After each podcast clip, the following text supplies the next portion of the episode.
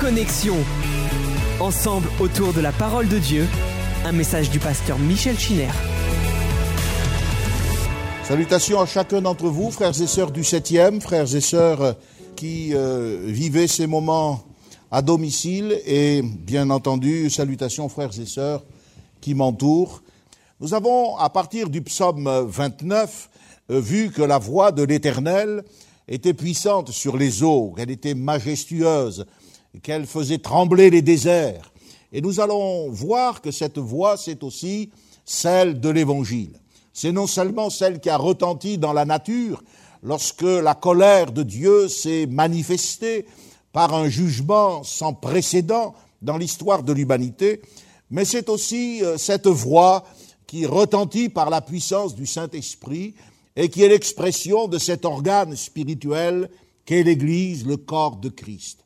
C'est pour cela qu'à partir de ces références, notamment Genèse 6, où il est question des fils de Dieu, Psaume 29, verset 1 où il est question des fils de Dieu qui rendent gloire à Dieu, que nous avons abordé des notions aussi différentes que la hiérarchie angélique, la chute de l'archange euh, Lucifer, le porteur de lumière, et aussi le culte que nous devons rendre à Dieu. Mais lorsque vous y prêtez attention, lorsque vous revenez sur ces textes parce que vous avez pris des notes, parce que vous réécoutez les messages, vous ne pouvez pas rester indifférent à ce lien organique qui fait que toutes ces différentes parties, même si elles apparaissent contradictoires, sont en fait eh bien, les pièces d'un grand puzzle qui nous permet de comprendre l'ensemble du message de la Bible. Comment, à partir de la création d'un homme et d'une femme, desquels sont sorties toute la race humaine, comment, à partir eh bien, d'un jugement comme celui du déluge, Dieu nous enseigne sur ce qui se prépare pour la fin des temps, car l'apostasie antédiluvienne annonce l'apostasie pré-millénariste, c'est-à-dire pré-venue du Seigneur, pré-millénium.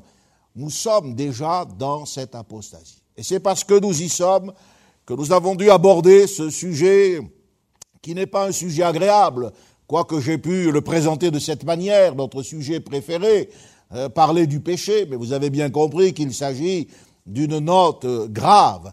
Le péché n'est pas notre sujet préféré. En tant qu'être humain, eh bien, euh, nous nous sentons coupables et redevables envers la sainteté de Dieu. Mais nous devons l'aborder, ce sujet, parce que c'est un sujet qui peut nous mettre à l'abri du salaire du péché, qui est la mort et la mort éternelle. Nous avons donc entrepris de parler du péché, du péché des païens, du péché euh, de la nation juive, du péché de l'Église. Hélas, les chrétiens peuvent malheureusement tomber dans le péché.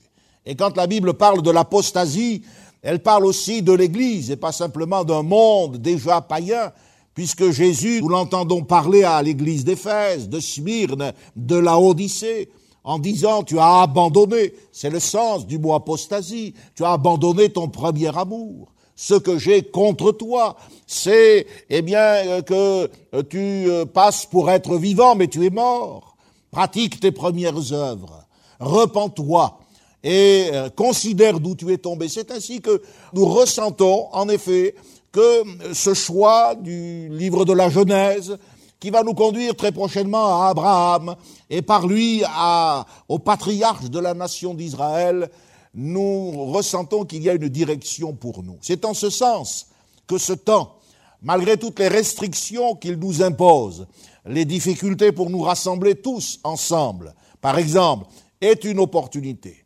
Une opportunité de repasser plus de temps avec la parole de Dieu. Nous sommes obligés d'aller plus vite hein, pour le temps de louange, car il y a des frères et sœurs qui sont seuls dans leur salon ou dans leur chambre, mais nous profitons de ce, de ce temps raccourci pour donner à nouveau plus d'emphase au message de la parole de Dieu. Nous avons parlé de l'apostasie et nous continuerons. Et partant, nous sommes amenés à parler de la discipline de l'Église.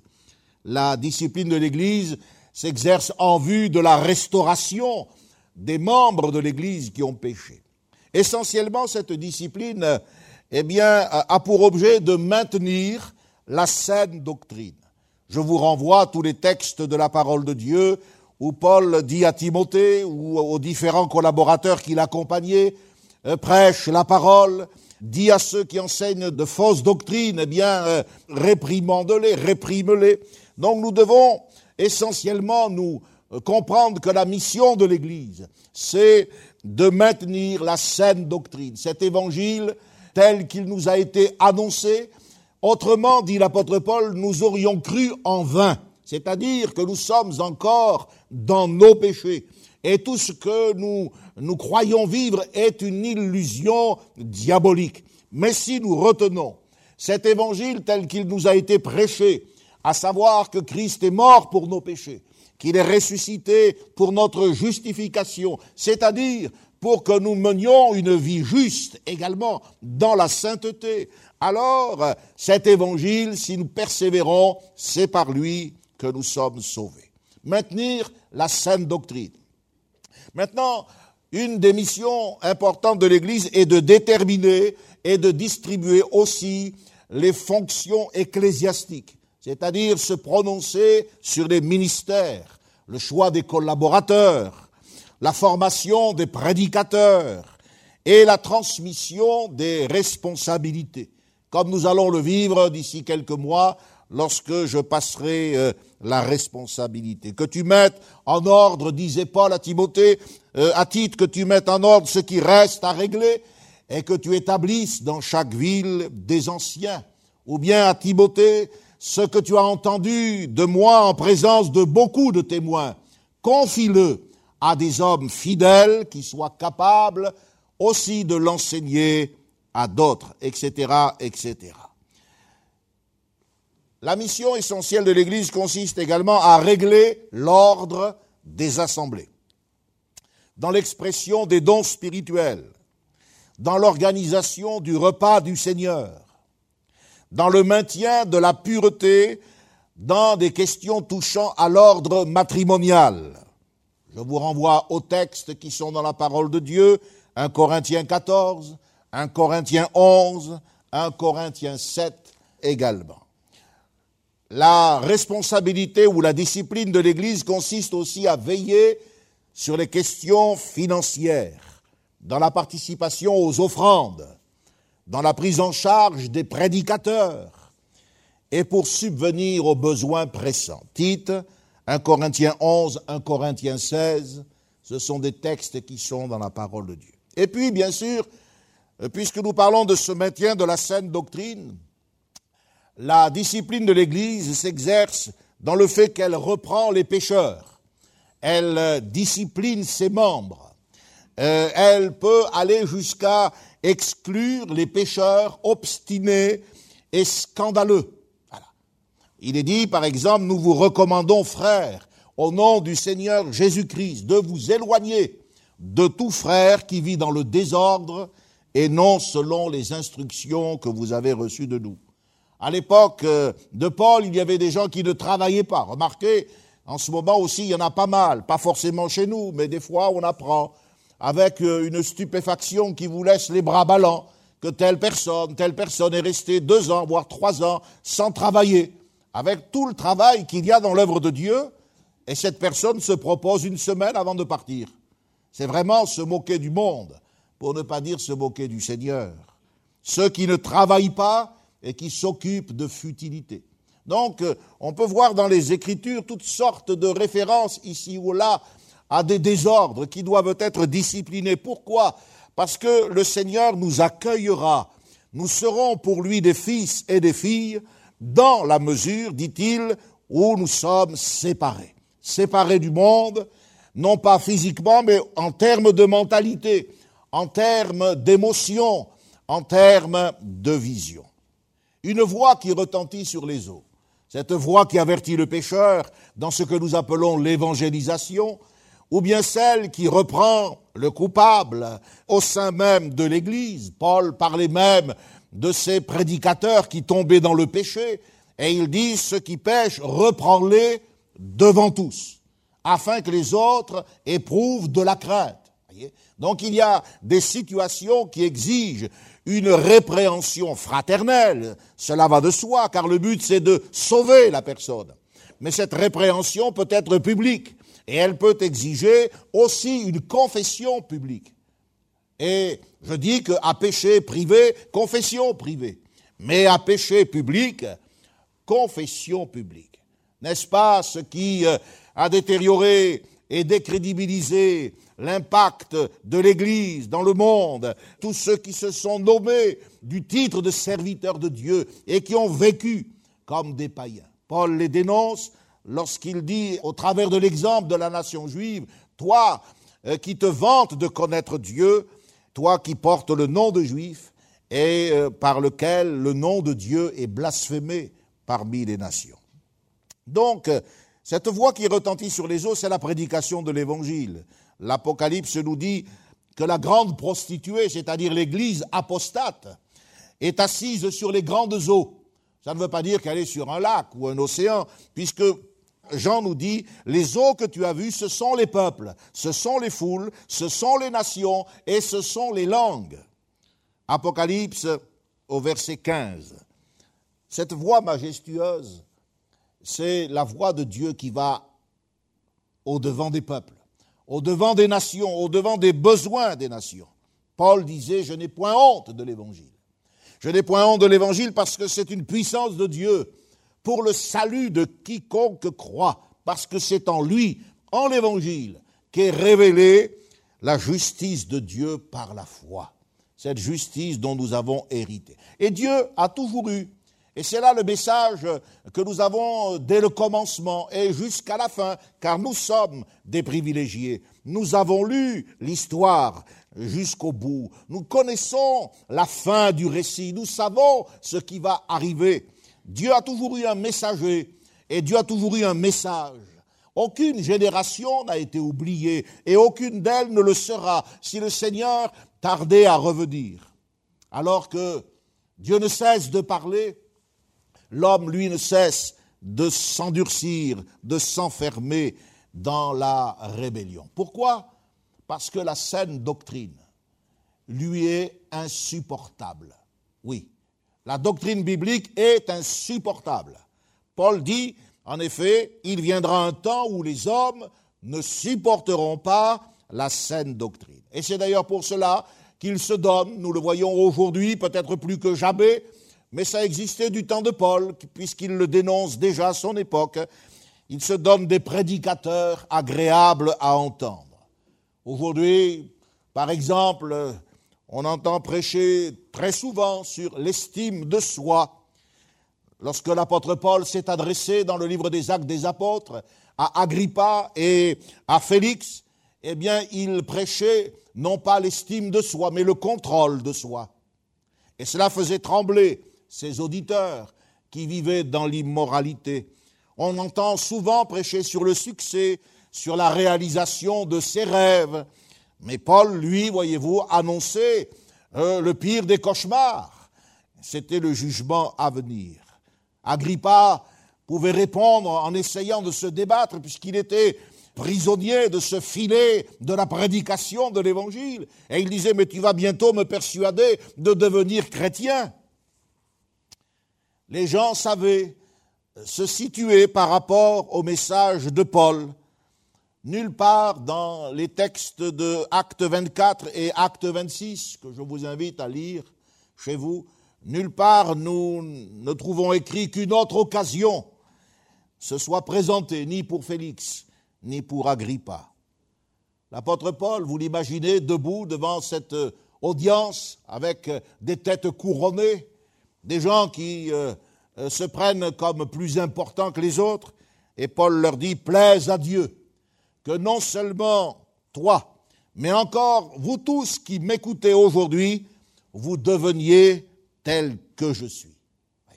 Quand on fait attention à cette phrase, on entend un mot qui revient dans l'épître aux Hébreux par l'action du Saint-Esprit, c'est le mot aujourd'hui. Paul dit, plaise à Dieu que non seulement toi, mais encore tous ceux qui m'écoutent aujourd'hui, vous deveniez tel que je suis.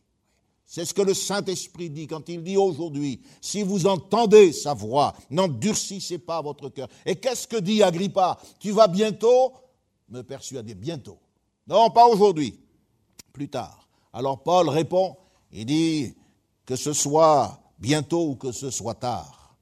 Vous voyez, il y a un jeu, un échange. Paul dit attention, avec ce bientôt, ça peut devenir aussi trop tard. L'enjeu est là quand on laisse passer le aujourd'hui de Dieu. Dans Acte 24, l'apôtre Paul est en prison et c'est Félix qui est procurateur de Judée qui est chargé de, veiller sur lui. Et la Bible nous dit qu'il y a eu euh, un, échange. Vous savez, Félix était un homme qui était marié avec une juive, s'appelait Drusille. Et donc, euh, il avait une certaine connaissance. La Bible dit qu'il savait assez exactement euh, ce que cette doctrine signifiait. Et chaque fois que l'on a débattu de ces grandes vérités que Paul était assigné à comparaître, il, comprenait peut-être un peu mieux que les autres ces relations entre les prophètes de l'Ancien Testament, le Messie et euh, le témoignage de Paul sur le chemin de Damas.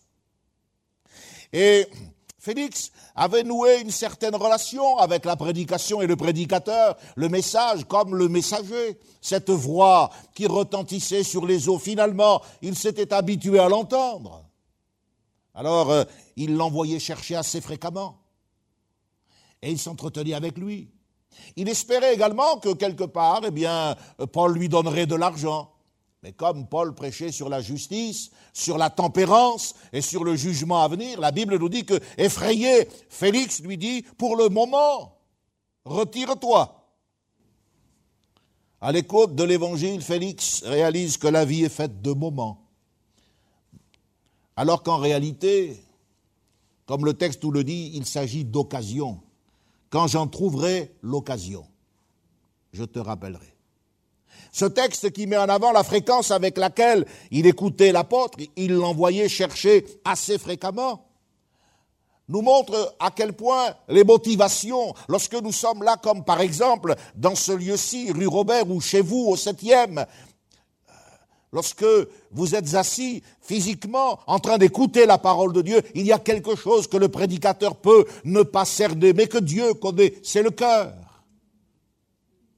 La Bible nous dit que malgré cette fréquence, malgré eh bien euh, cette écoute, les émotions ne correspondaient pas à, à ce que l'on voyait. Il était effrayé. Dans un autre texte, il nous est dit, deux ans s'écoulèrent ainsi, et Félix eut pour successeur Porcius Festus. Et puis un peu plus loin, il est dit, dans le désir de plaire aux Juifs, Félix laissa Paul en prison. Deux ans s'écoulèrent. Ici, je voudrais m'adresser à quelqu'un qui est au milieu de nous depuis des années, et j'aimerais lui dire euh, combien d'années se sont écoulées depuis le temps où tu as entendu la prédication de l'Évangile. As-tu réalisé que ces moments de ta vie, lorsque tu étais enfant, adolescent, maintenant jeune homme, c'était en fait des occasions que tu as laissées passer si deux ans se sont écoulés pour Félix, peut-être que pour toi c'est dix, quinze, vingt ans. Félix a dû laisser la place à quelqu'un d'autre et j'aimerais solennellement ce matin dire à quelqu'un, toi aussi tu seras appelé à laisser la place à quelqu'un d'autre. Ta place ici-bas, elle n'est pas pour toujours. Tu devras changer de place. Peut-être que tu euh, sera envoyé ailleurs. Et tu perdras tout contact avec cet évangile dans lequel tu t'es sécurisé. Peut-être même tu iras à la rencontre de ton Dieu. Ce qui entravait les progrès spirituels de Félix et d'Agrippa, ce qui faisait que ces hommes écoutaient et qu'ils savaient et qu'ils prenaient même un certain plaisir à entendre ce qu'ils entendaient sans jamais se décider c'était que dans leur cœur, il y avait des désirs contraires à ceux de l'esprit. Un, il était cupide, il espérait que Paul lui donnerait de l'argent. Deux, il voulait plaire aux Juifs. C'était un politicien. Alors il a laissé Paul en prison. La Bible dit que nous retenons injustement la vérité captive. Peut-être que toi aussi, d'une certaine manière, tu retiens injustement la vérité captive. Ce que je note, c'est que l'évangile qui est une bonne nouvelle, car l'évangile, malgré l'annonce euh, terrifiante que nous sommes des pécheurs, eh bien, nous propose la paix. L'évangile, c'est la bonne nouvelle de la réconciliation avec Dieu. La Bible nous dit que Félix était effrayé. Il avait peur. Vous ne trouverez jamais la paix parce que vous vous êtes marié à une chrétienne comme il s'est marié avec une juive.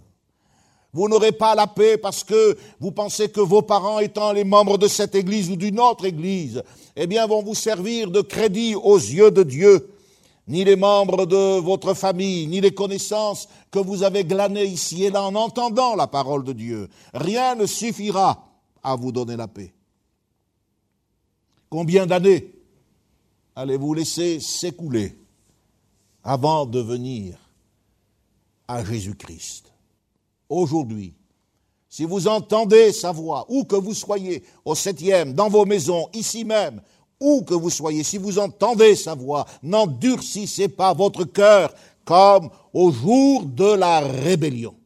Or, l'apostasie, eh bien, c'est, c'est la rébellion. Nous verrons mardi soir avec Nemrod. Ce nom vient de l'hébreu narad qui signifie se rebeller. Nemrod signifie nous nous révolterons.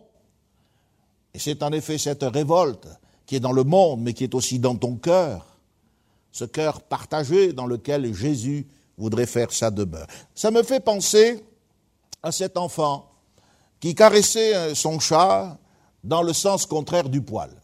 Euh, tous ceux qui ont un chat comprennent ce que je veux dire. Et un jour, son père lui dit, mais arrête, caresse-le dans le sens du poil. Et l'enfant a répondu, euh, mais je ne le caresse pas à l'envers, papa. C'est lui qui n'est pas du bon côté. Ça me fait penser que très souvent, nous ne sommes pas, pas bien tournés. Nous ne sommes pas dans le bon sens, du bon côté. Pour tout dire, nous ne sommes pas dans notre bon sens. Oui, chers amis qui m'écoutez, qui trouvaient peut-être cette parole contraignante à frères et sœurs chrétiens que j'avertis, qui découvraient peut-être un aspect euh, dérangeant de la vie de l'Église. Nous avons abordé des questions comme le divorce, nous avons abordé des questions comme euh, le reniement de la foi. Si nous croyons que l'Évangile est une caresse, pour sublimer nos envies, notre petite personne et nos ambitions, alors nous ne sommes pas dans notre bon sens.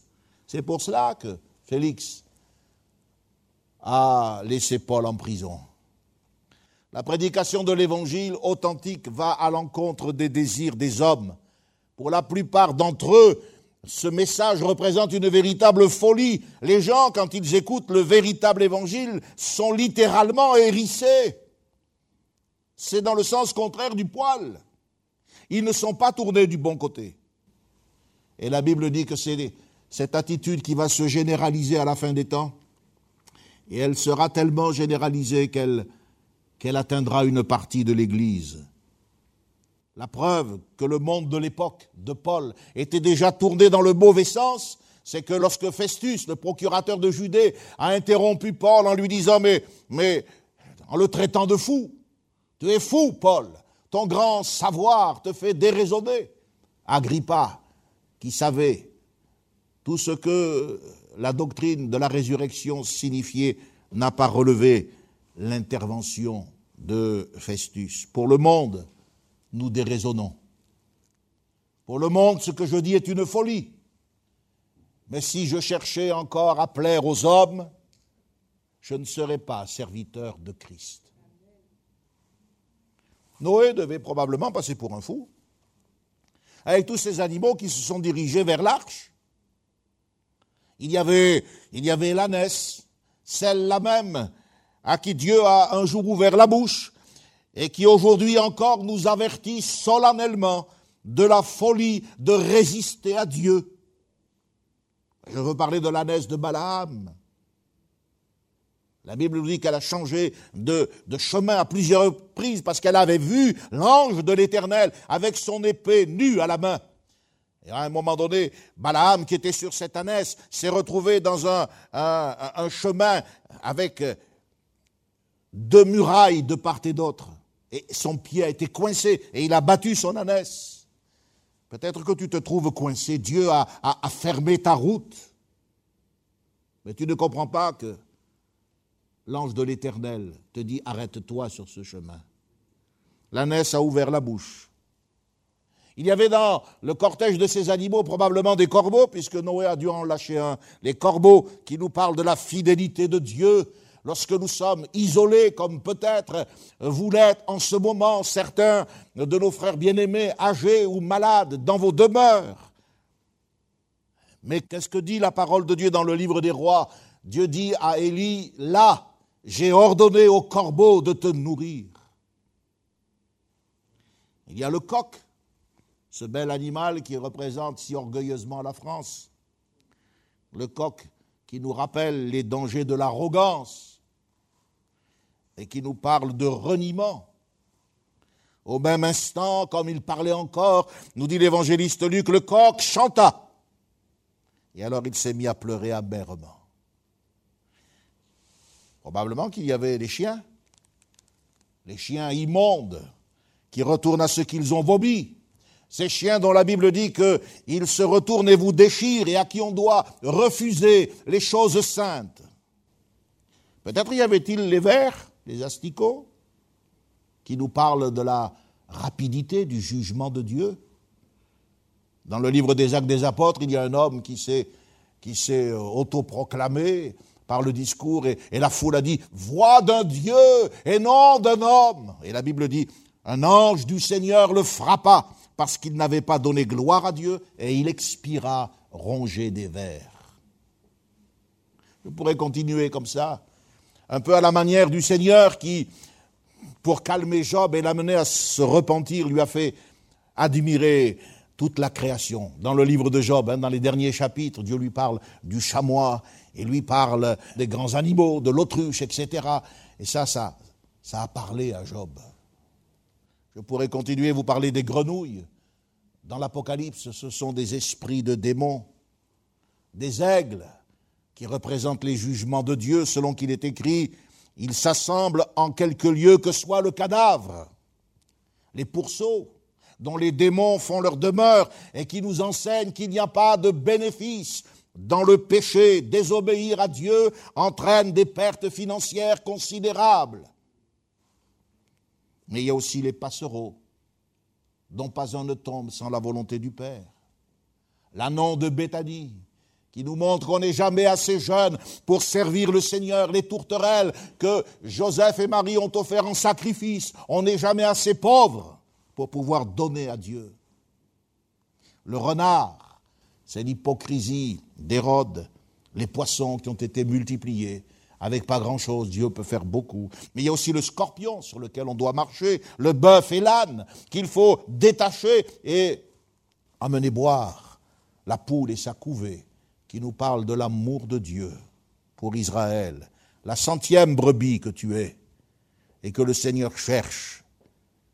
Puis les sauterelles dans le livre de l'Apocalypse, qui sont les démons qui sortent de l'abîme. Et puis le veau gras, le seul qui ne soit pas à la fête lors du retour du Fils prodigue, car on l'a servi en sacrifice. Dieu te parle ce matin, te parle par les grandes vérités bibliques, et il te parle aussi par les choses élémentaires et basiques, celles qui sont autour de toi. Dieu a toujours eu un message et des messagers. Certains de ces messagers ont accepté d'être discrédités, mal évalués. Ils ont été peu appréciés lorsqu'ils ont présenté le message. Mais lorsque Noé faisait venir et laissait rentrer tous ces animaux dans l'arche, ça parlait. Ça parlait au monde. Comment voulez-vous aujourd'hui que je sois d'accord avec ceux qui veulent moderniser le message de l'avertissement divin? Comment pouvez-vous penser que je puisse apprécier certains styles de vie chrétienne, certains choix, et je vais le dire parce qu'il faut tout le dire, et même certaines prédications, lorsque ces choses ne conviennent pas à la solennité de l'avertissement qui est dans la Bible. Jésus revient à l'heure où nous n'y penserons pas. Après une semaine, mais personne ne, savait quel était le dernier délai, la porte de l'arche fut fermée. Beaucoup cherchent aujourd'hui, hélas, une église pour s'y amuser, faire des rencontres. Ils aiment se retrouver en copains, acheter des pizzas, c'est pas interdit de manger des pizzas. Mais pour ce qui est de se mettre au service de l'évangile, à ça pas question. Ils ont transformé la maison de Dieu en un club. Mais j'aimerais ce matin vous dire, dirigez vos pensées sur le retour de Jésus, dirigez vos pensées sur cette heure qui sera la dernière pour le monde. La Bible dit qu'à l'époque de Noé, la patience de Dieu se prolongeait. Et j'imagine qu'elle a commencé avec l'escargot quand il s'est traîné. Peut-être que Noé eh, plus vite, l'escargot. l'escargot, il allait à son rythme. Il n'était pas aussi rapide que le félin que le guépard ou le lion. Mais la patience de Dieu était là. Dans les derniers temps, dans les temps que nous vivons, comme à l'époque de Noé, la patience de Dieu se prolonge. Personnellement, je crois que nous vivons un sursis. Je crois que le temps est venu mais je crois que Dieu le prolonge parce qu'on peut appeler encore un délai. Je crois que c'est ce que nous vivons aujourd'hui. Tenez-vous prêts, car le maître de la maison viendra à l'heure où vous n'y penserez pas. Mais quand je fais objectivement, en dehors de tout esprit complotiste, et, et là-dessus on peut revenir, parce que maintenant, dès que vous émettez un avis personnel, vous faites partie du grand complot, mais je vous montrerai, si vous êtes là mardi, que le complot, il existe bien. Et il a commencé ce complot avec Nemrod. Depuis l'origine. Ce n'est pas quelque chose qui est lié à Bill Gates ou à je ne sais trop quoi. C'est là depuis toujours. Nous nous révolterons. Et quand je lis les dernières pages du livre, je me rends compte que la dernière révolte est encore à venir. Mais le Seigneur, c'est lui qui a le mot fin. C'est lui qui a les cartes en main. À l'époque de Noé, la violence, la corruption des mœurs étaient devenues la norme, à tel point que même les fils de Dieu ont été affectés par la séduction du péché de la chair. Les pensées de tous étaient uniquement tournées vers le mal. C'était une civilisation non seulement saturée de sexualité, mais d'homosexualité et de violence caractérisée par l'esprit de rébellion. À propos de messagers fidèles, je pense à, Jean-Baptiste. Quel, quel exemple Vous connaissez son histoire, frères et sœurs. Vous qui m'écoutez, vous savez que euh, le Nouveau Testament parle de lui comme la voix. Cette voix qui faisait trembler le désert, car les gens venaient en foule se faire baptiser. Et là encore, il est question d'animaux, race de vipères, serpents, qui vous a appris à fuir la colère à venir. Produisez donc du fruit digne de la repentance. Vous connaissez son histoire, le courage qu'il avait, et puis la fin qu'il a connue. Il avait dénoncé officiellement le mariage, l'union incestueuse. La morale sexuelle ou l'immoralité sexuelle est au cœur de la corruption moderne, comme elle l'a toujours été. Et Jean-Baptiste disait, il ne t'est pas permis d'avoir cette femme. Ça avait été la femme de son frère. Alors euh, Hérode l'a mis en prison. Et puis un jour, il était là avec un parterre d'admirateurs, un peu pris par le vin. Il a demandé à ce que la fille euh, d'Hérodiade, elle s'appelait Salomé. C'est pas dans la Bible, mais c'est l'histoire qui nous le dit. Il y, a, deux Salomé finalement. Il y a la Salomé qui accompagnait Jésus, qui a versé des aromates sur son corps, et puis Salomé, la fille d'Hérodiade, elle a dansé. C'était une danse voluptueuse, et ça, ça a tourné la tête à, à ce renard d'Hérode. Et il a dit, en se prenant pour euh, un empereur perse, quand tu me demanderais la moitié de mon royaume, je te le donnerai. Il n'était même pas roi. Il était sous l'autorité des Romains. Et alors la fille est allée voir sa mère et la mère lui a dit Demande la tête de Jean-Baptiste sur un plat. Si vous étiez entré à ce moment-là, personne ne se serait douté que cette danse, c'était la danse de la mort. Un peu comme dans un mariage, un peu comme dans une soirée entre amis, un peu comme lorsque des gens oublient qu'ils sont chrétiens et puis ils se laissent aller. J'aimerais dire ici que dans tous les lieux de danse, on devrait se rappeler qu'il y a une danse, il existe une danse de la mort. C'est-à-dire une danse qui peut coûter une vie, qui peut entraîner au péché, qui peut nous amener à l'abandon de notre pureté. Il y a ici un ancien, il y a des années de cela, avec lui nous avons dû traiter un problème de moralité. La personne s'est défendue comme elle a pu en disant qu'elle avait subi euh, un viol. Mais c'était absolument faux, mensonger. Et comme euh, là, convaincue de péché, parce que nous étions les témoins de ces faits, elle n'a pas voulu régler son problème avec cet homme qui n'était pas son mari. Elle a quitté l'Église. Vous voyez, il y a des gens qui abandonnent l'Église. Non pas parce que l'Église est mauvaise. Ça, c'est ce qu'ils diront. C'est ce qu'ils feront croire aux bénés qui croient n'importe quoi. Mais parce qu'ils ne voulaient pas régler leurs problèmes. Parce qu'ils ne voulaient pas marcher avec Dieu.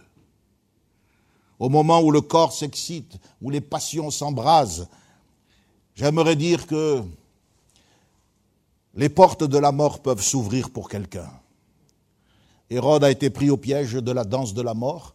La Bible nous dit qu'il a été euh, attristé, mais comme il avait fait publiquement cette cette promesse, il n'a pas pu euh, revenir en arrière et on a apporté la tête de Jean-Baptiste sur un plat.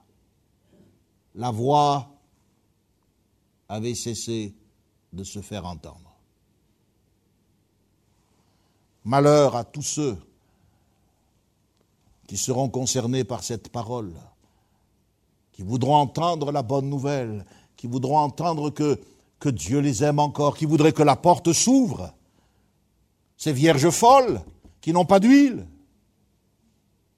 ces pécheurs impénitents qui se sont moqués de Dieu, qui ont rigolé quand ils ont vu l'escargot, qui n'ont pas compris que même la bave de sa coquille leur parlait de l'amour que Dieu avait pour leur âme. Dieu attend ta repentance. L'apostasie, c'est aussi l'apostasie d'Israël. J'aimerais qu'on puisse lire, euh, je sais que on va, on va, lire ensemble Ézéchiel chapitre 8. Prenez la Bible. Quand je vous cite des références, revenez-y dessus parce qu'on ne peut pas toujours tout afficher.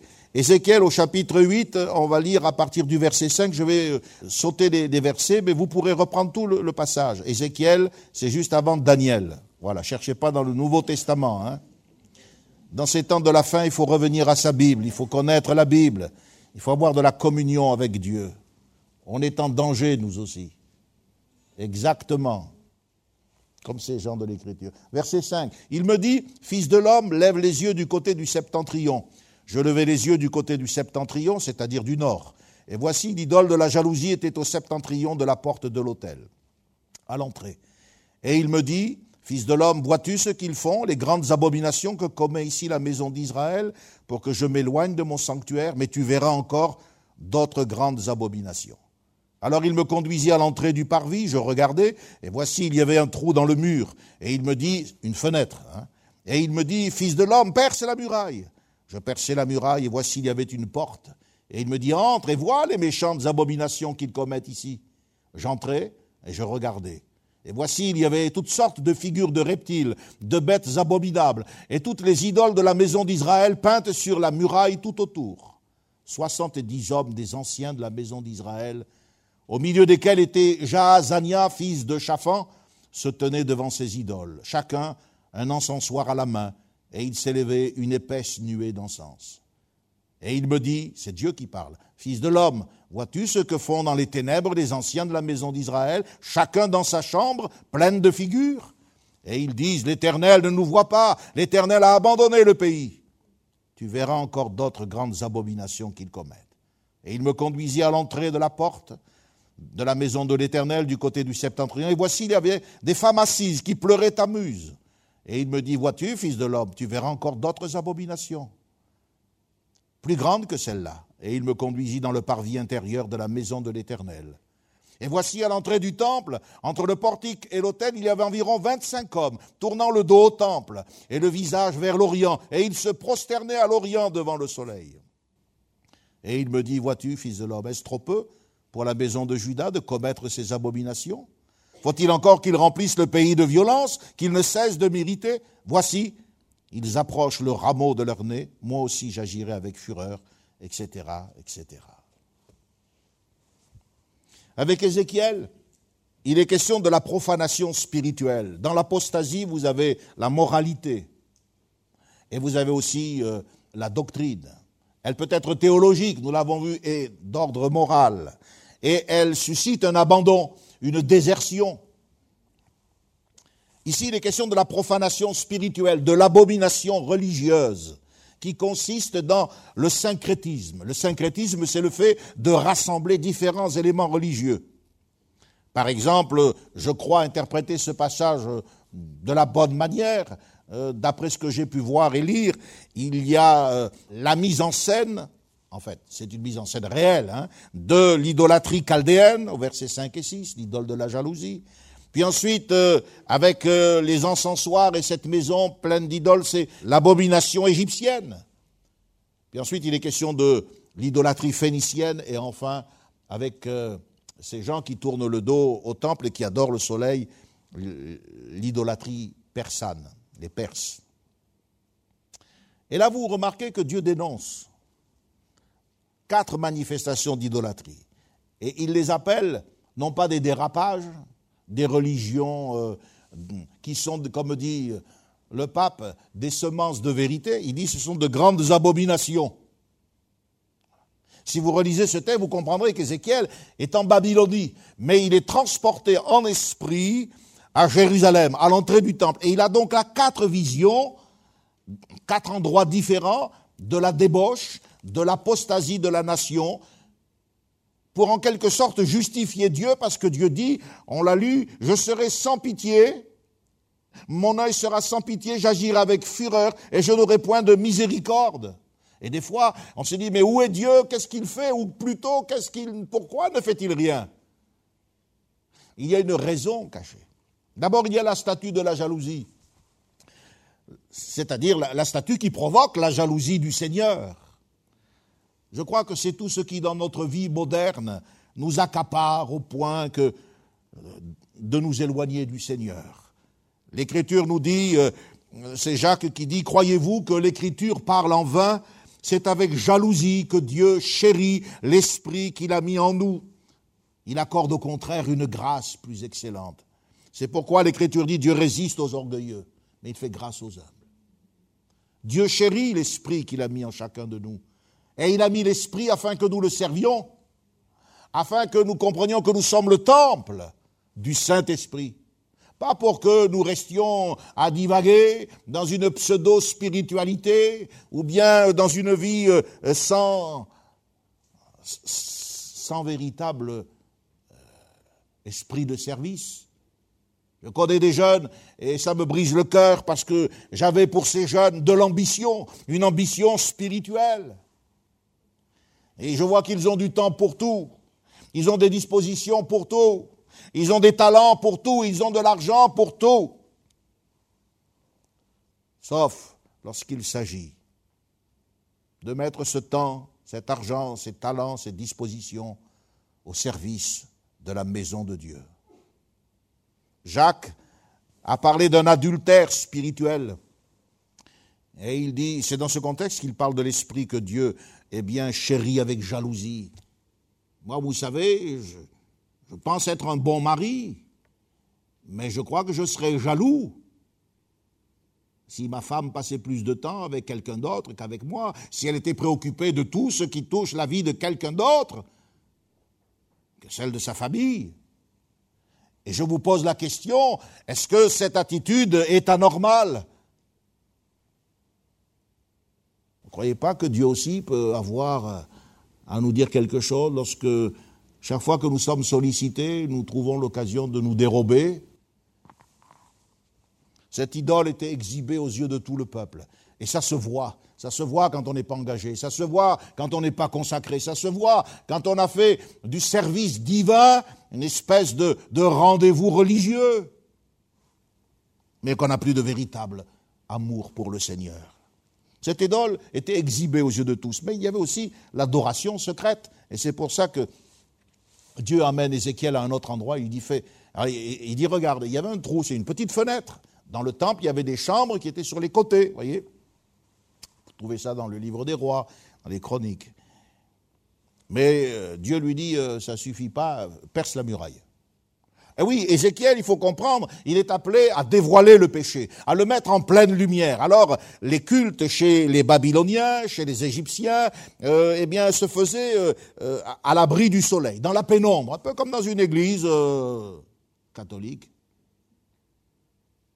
quelques petites bougies, de l'encens. Dieu lui dit, allez, fais un trou, fais rentrer la lumière. Et quand il a fait un trou suffisamment grand, il est passé par ce trou.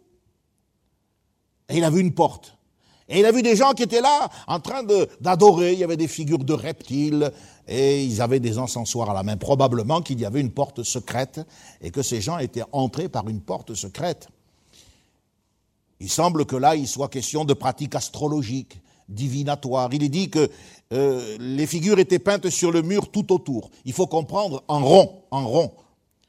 Je crois que sur les murs, il y avait la représentation d'un hémisphère céleste, avec les signes du zodiaque. Voilà pourquoi il est question de bêtes.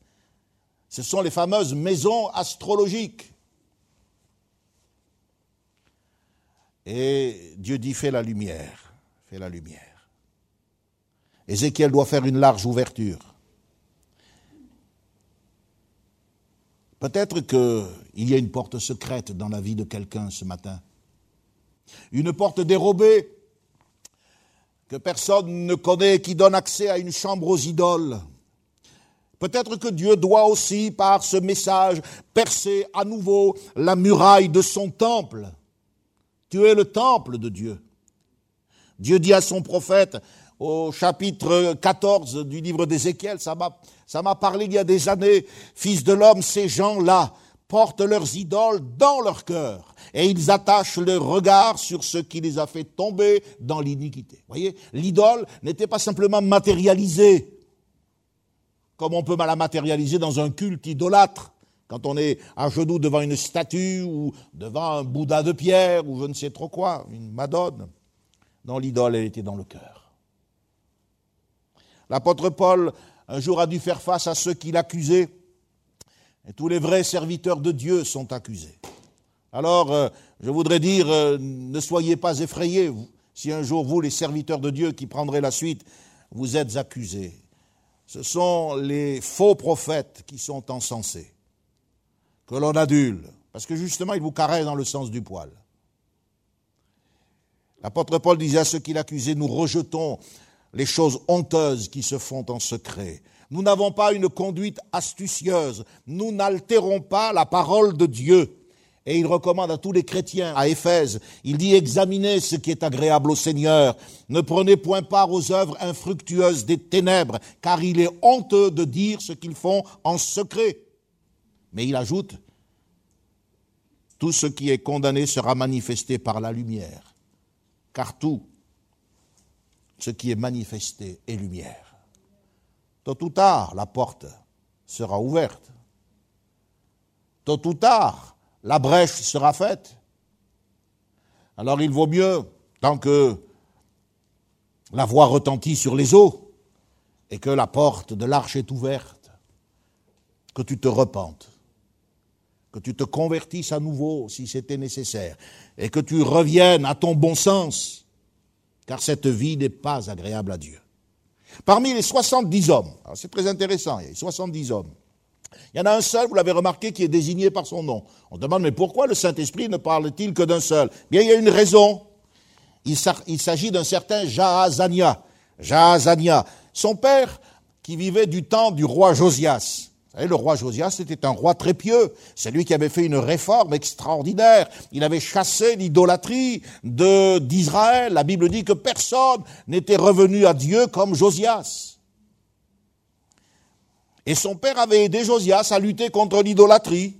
Dans le livre du prophète Jérémie, au chapitre 26 et au verset 24, il est question de son frère Achikam. Achikam, le frère de Jahazania. C'est lui qui avait sauvé la vie du prophète Jérémie. Il s'était interposé. Quand on avait voulu tuer Jérémie, il avait dit non. Donc vous voyez, manifestement, c'était une famille qui était consacrée à Dieu. Il défendait les serviteurs de Dieu. Il prenait position pour la sainteté de Dieu. L'honneur de Dieu les motivait. Quand il a fallu euh, remettre de l'ordre dans le, le, temple sous Josias, ils ont été là, partie prenante. Eh bien, écoutez ce que dit Ézéchiel. C'est un membre de cette famille, jadis si louable, c'est un membre de cette famille qui se livre à l'infidélité. Même si votre famille est une famille pieuse, même si vos parents ont donné des années de témoignages de vie euh, spirituelle, vous devez veiller. On voit que, avec ce Jahazania, l'apostasie a, a gagné son cœur et a détruit cette bonne famille. À l'entrée du temple, Ézéchiel voit ensuite des femmes. Elles pleurent Tammuz. Ce mot Tammuz, c'est le, nom du quatrième mois du calendrier hébreu. Et il avait été emprunté à un dieu babylonien qui s'appelait Dumuzi. Vous voyez, Dumuz, Tammuz. Dumuzi, c'était un dieu pasteur dont on célébrait la mort et la résurrection. Tammuz signifie fils légitime. Fils légitime. Et au verset 17, il y a un, verset étrange qui nous parle probablement d'un rituel il est dit, ils approchent le rameau de leur nez. Hein, vous avez vu? On dit, mais qu'est-ce que c'est ce rameau? Je vais vous l'expliquer. L'historien Ovide rapporte que l'enseignement des anciens mages chaldéens faisait allusion déjà à la mère de Dieu. Si vous croyez que Marie, mère de Dieu, c'est une invention moderne, vous vous trompez. Les mages chaldéens faisaient déjà allusion à la mère de Dieu. Et lorsque euh, cette femme est morte. La tradition dit qu'elle s'est changée en colombe et qu'elle est montée au ciel. Et c'est à partir de ce moment-là qu'on a donné à cette femme, qui était l'épouse de Nemrod, le symbole du rameau d'olivier, comme un symbole de paix, comme un symbole de réconciliation. C'est d'ailleurs de là que son nom est venu, Zémir Ramit, ou si vous voulez en français, Sémiramis c'est-à-dire celle qui porte le rameau. Sémiramis, c'est celle qui porte le rameau. Les anciens l'appelaient Baalti. Baalti, ça veut dire, ça veut dire Notre-Dame. Madonna, la Madone. Encore aujourd'hui, la Vierge Marie est représentée avec un sceptre et un rameau d'olivier. Je dis ça parce que des questions m'ont été posées au sujet du pardon. Quelqu'un m'a dit, mais j'ai des collègues qui trouvent, euh, qui comprennent pas pourquoi on devrait vivre différemment, alors que dans les films, on voit que, ah, évidemment, si vous faites la théologie avec le parrain, avec des films de gangsters, euh, vous n'allez pas beaucoup évoluer. Hein. On les voit, ils ont tué, ils ont assassiné, puis ils font le signe de croix, ils invoquent la. Mais, mais écoutez, c'est pas parce que quelqu'un fait le signe de croix ou demande pardon à la Vierge qu'il est pardonné. Le seul qui peut nous accorder le pardon, c'est Jésus. Hein. D'accord? Donc il faut bien comprendre que le catholicisme, c'est ben c'est peut-être le plus grand mensonge du diable, car il y a bien sûr, évidemment, des éléments de l'authentique christianisme, mais il y a aussi du paganisme à revendre. Et c'est pour cela, je crois, comme je le disais en introduction, que le Seigneur nous a, je pense, nous a conduits, parce que mardi soir, nous parlerons de Nemrod et nous verrons que l'apostasie ben, ce n'est pas simplement le fait de se rébeller comme si j'étais un athée qui dit mais Dieu n'existe pas. L'apostasie, c'est aussi de construire un culte, une religion, mais en dehors du cadre de la révélation. Quand Ézéchiel a été ramené par le Seigneur dans le parvis intérieur, il y avait 25 hommes. Ces 25 hommes, je pense que ce sont les sacrificateurs. Il y avait 24 classes de sacrificateurs plus le souverain sacrificateur, ça fait 25. C'était les chefs des sacrificateurs qui étaient sous leurs ordres. C'est dans l'Écriture que la Bible dit que David avait euh, arrangé, il y avait 24 classes de sacrificateurs. Mais qu'est-ce qu'ils font ces gens qui sont là pour promouvoir la vérité? Eh bien, ils se prosternent à l'Orient et ils adorent le soleil et ils tournent le dos au temple. Ici, nous voyons la dégradation la plus totale. Elle touche ceux qui sont censés être au service de Dieu. Elle touche euh, les femmes euh, qui adorent euh, d'une manière superstitieuse un fils légitime, mais il est porté dans les bras de sa mère, parce que c'est elle qui a le rameau, c'est elle qui fait la paix. Exactement la doctrine aujourd'hui catholique on va au Fils par Marie, mais c'est faux. On ne va pas au Fils par Marie. On ne va au Père que par le Fils. Alors, on verra un petit peu plus loin que cet orgueil a, a été vraiment préjudiciable, puisqu'il y a eu un roi terrible qui s'appelle Osias, et lui aussi il a porté atteinte au culte. Et aujourd'hui, le culte est atteint quelquefois dans ses forces vives, dans ses ressources humaines. Voilà pourquoi nous reviendrons aussi euh, là-dessus notre fois. Nous devons veiller à ce climat d'apostasie. Tous ceux qui voudraient nous détacher de la communion fraternelle, de l'amour, de voir nos frères, nos sœurs, de la prière qui fait que l'on prie pour chacun. Ce matin, j'ai prié pour chacun de vous. Chacun de vous. J'ai prié pour les gens qui étaient à ma droite, qui étaient à ma gauche. Prié pour les âgés, pour les malades, pour les enfants. Nous ne comprenons pas comme ils voudraient qu'on les comprenne, ces gens qui partent en disant mais il y a ceci. Non, c'est, c'est dans ton cœur qu'il y a. Si on fait la lumière, on se rend compte ben, que toi aussi tu es, tu es entouré, tu es dans, dans un monde de ténèbres. Et il y a beaucoup de gens qui croient encore à la magie, vous savez, du, du nom de Jésus. Ils sont toujours euh, le Seigneur. Mais attends, celui qui invoquera le nom du Seigneur indignement, la Bible dit, sera coupable. Comme il y a des gens aussi qui se réclament de la Bible. Combien de fois j'ai vu des gens qui voulaient être enterrés avec leur Bible Je dis, c'est pas la peine, gardez-la, la Bible, on n'en a plus besoin. Surtout qu'elle n'avait pas vécu euh, conformément à la parole de Dieu. Mais les gens s'imaginent, ils vont être sauvés. Non, mettons-nous du bon côté. Laissons la prédication qui n'est pas une caresse dans le sens du poil, laissons-la réformer nos vies. Amen. Repentons-nous de nos péchés. Convertissons-nous, car le jour du Seigneur est proche. Que Dieu vous bénisse que le Seigneur vous accorde à chacun sa grâce, et vous, jeunes et moins jeunes, qui m'avez entendu, euh, qui avez entendu l'Esprit de Dieu vous parler, à travers de l'exemple de Félix, d'Agrippa, et de tous ces animaux qui sont entrés dans l'arche, j'aimerais que vous preniez contact réellement, sérieusement, avec les pasteurs, pour euh, mettre votre vie en règle. Il est temps maintenant, il est temps pour vous d'entrer dans l'arche. Que Dieu vous bénisse. Nous terminons par la prière. Marque notre cœur, Seigneur, par le Saint-Esprit. Tu sais que souvent nous ressentons une impression spirituelle et puis elle s'efface, elle disparaît. Notre piété, c'est comme la rosée. Israël avait un cœur qui était comme de la graisse. Les choses revenaient à leur place. Oh, viens imprimer en nous, Seigneur, ta sainteté.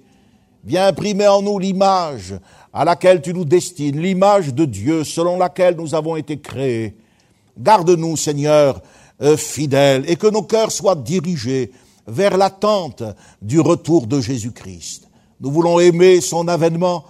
Ne nous laisse pas, Seigneur, nous endiguer, nous enliser dans le monde, dans ses passions. Ne nous laisse pas entrer dans cette, ce cercle de la danse de la mort, mais au contraire, Seigneur, attire-nous à toi, afin que les quelques temps que nous avons à passer sur cette terre nous les passions d'une manière déterminante pour l'éternité, lorsque tout sera mis en pleine lumière et que tout sera gloire et honneur.